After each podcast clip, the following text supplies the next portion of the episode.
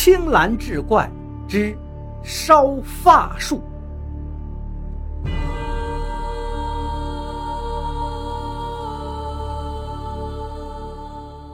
话说李家村发生了一件事情，李老七入土那天，本该是悲伤严肃的葬礼，却变得让人哭笑不得了，搞得他家里人十分的尴尬丢人，气得他儿子都想把他从棺材里拉出来踢几脚。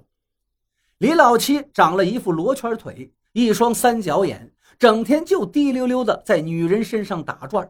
十五六岁的时候就已经非常好色了。一天不是惦记这家的寡妇，就是惦记那家新娶的媳妇儿，甚至连村里没有出嫁的女娃也不放过。有生产队那会儿，在牛棚里糟蹋了邻家十七八岁的女娃。那个年代的人保守，遇到这事儿呢也不敢声张，只怕坏了名声，将来嫁不出去，只好是打掉牙往肚子里咽。过了几年，那个女娃出嫁了。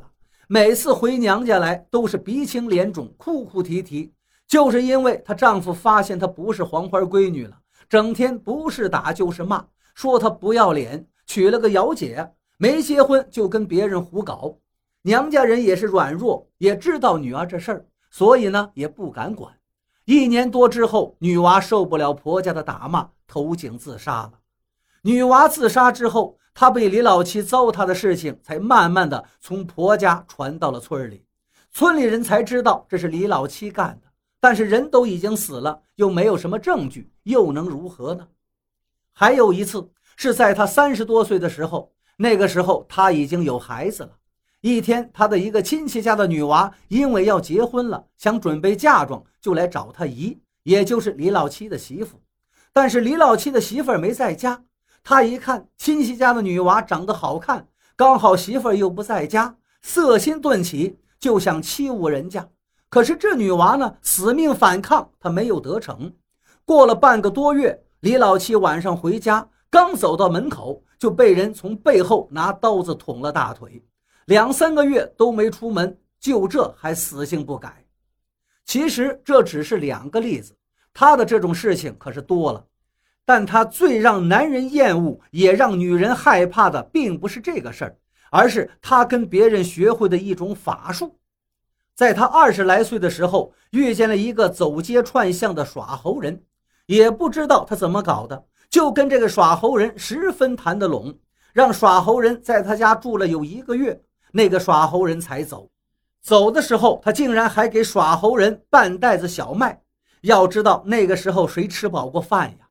所以村里人都很奇怪，不知道那个耍猴人给他了什么好处。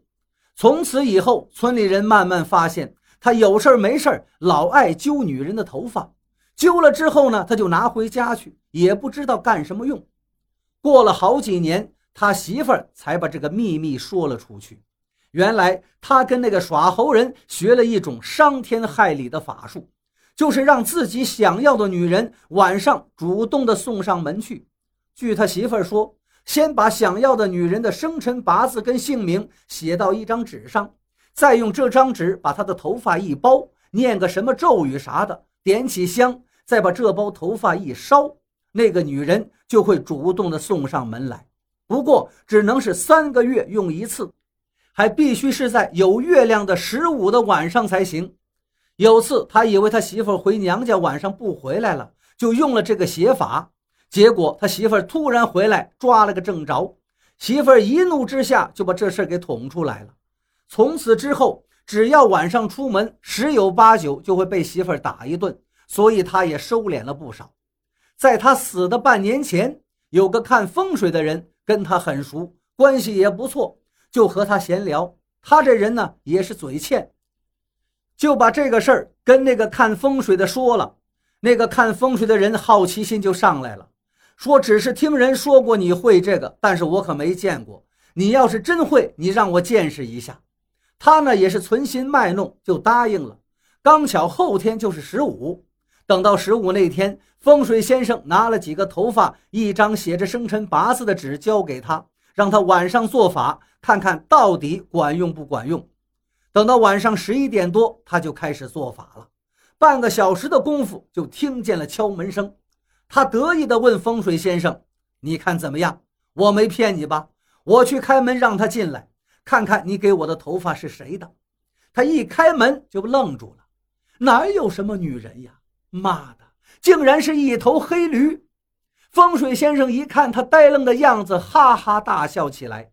原来这风水先生给他的不是女人的头发，也不是女人的生辰八字，而是村东头老王家的母驴的毛和母驴的生辰八字。那头黑驴也很是痴情啊，直接就朝他蹭了过来，把他气得简直都想死啊！就给了驴一脚。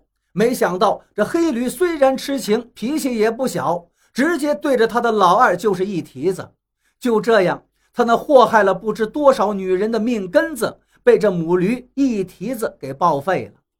因为他儿子嫌他丢人，压根儿就没想给他治。他在炕上哼哼唧唧快半年，终于是嗝屁了。埋他的那天，刚把棺材放到挖好的墓坑里，突然一阵风直扑过来，大家伙一看，原来那头黑母驴冲过来了。对着棺材呜啊呜啊的叫了几声，又飞快地跑到河边吃草去了。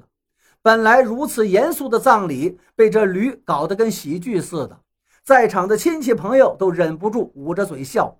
李老七的儿子脸红的呀，恨不得跳到李老七的墓坑里把自己埋球算了。